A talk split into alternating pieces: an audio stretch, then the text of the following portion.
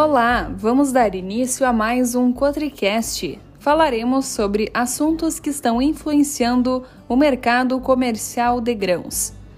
A Bolsa de Chicago, em dia volátil com as commodities agrícolas, vem se ajustando às últimas informações de clima que mostravam boas chuvas para os próximos dias e informações sobre vendas de em torno de 20 navios do Brasil e dos Estados Unidos para a China.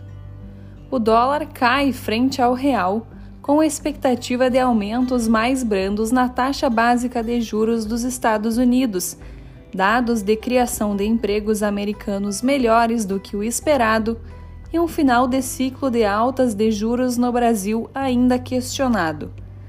Outro assunto relevante para a semana é que mais um comboio de quatro navios com 161 mil toneladas de grãos saiu domingo do porto de Odessa, Ucrânia, no terceiro carregamento em uma semana resultado de acordo entre Rússia e Ucrânia intermediado pela ONU.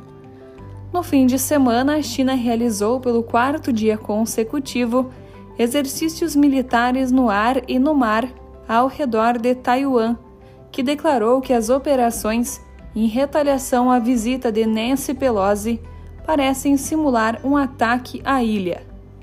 Estas são algumas das informações que estão influenciando o mercado de grãos para esta semana. Então chegamos ao fim de mais um Cotricast. Logo voltaremos com mais informações.